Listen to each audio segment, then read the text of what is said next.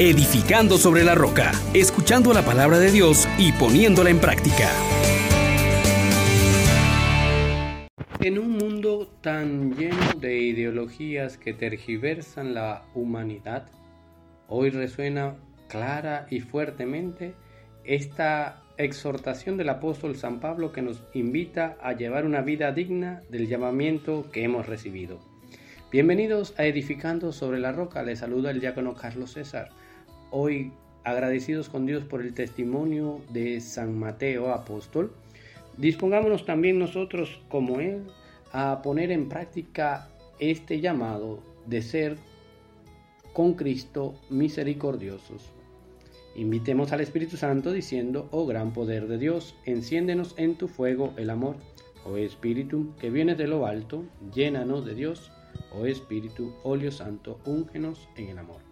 De la carta del apóstol San Pablo a los Efesios capítulo 4 del 1 al 7 y del 11 al 13. Hermanos, yo, Pablo, prisionero por la causa del Señor, los exhorto a que lleven una vida digna del llamamiento que han recibido.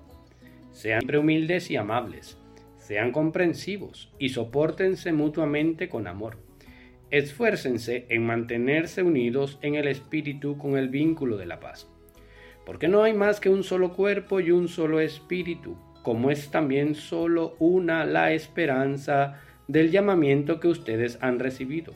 Un solo Señor, una sola fe, un solo bautismo, un solo Dios y Padre de todos, que reina sobre todos, actúa a través de todos y vive en todos cada uno de nosotros ha recibido la gracia en la medida en que Cristo se la ha dado.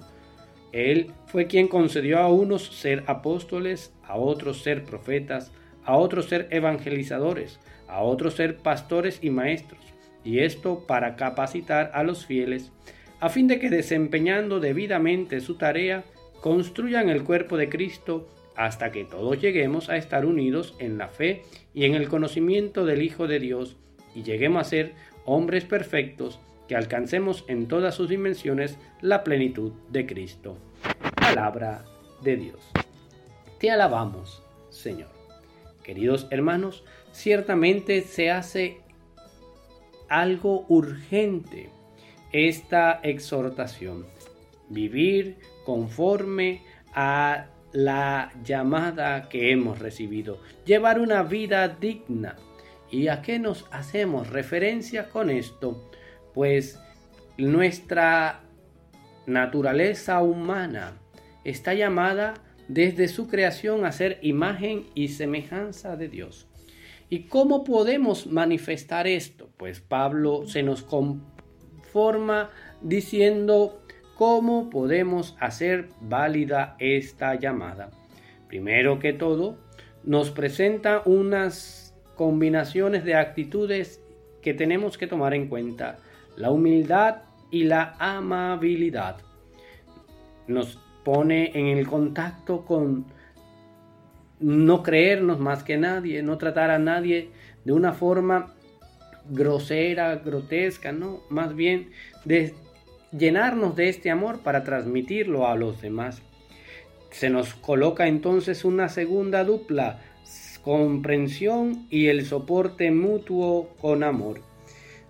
A veces nos damos cuenta que las dificultades, los pleitos, precisamente va en esta dimensión de no comprendernos, de no apoyarnos mutuamente y estar en una competencia voraz de unos para con otros.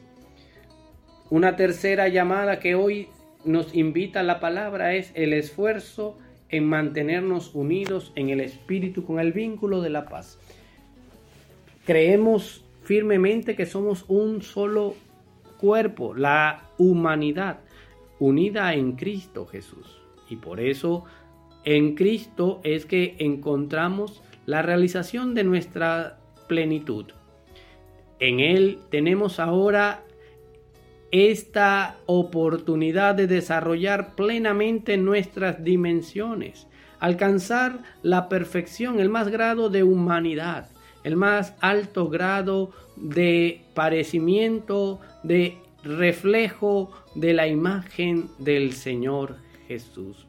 Hoy, al recordar y hacer memorial del apóstol San Mateo, vemos a alguien que en medio de su fragilidad, de sus pasiones desordenadas, de su apetencia al dinero, de su afán de poder, pudo también tomar la decisión de seguir a Jesús.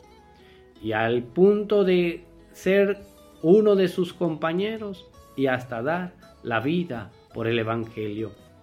Hermana, hermanos, vive una vida digna del llamamiento que has recibido, el de ser cristiano, el de ser testigo de Cristo, el de ser hombre, de ser mujer, pero llamada a desarrollar en plenitud los dones que Dios te ha dado para edificar a la iglesia, para salvar a otros.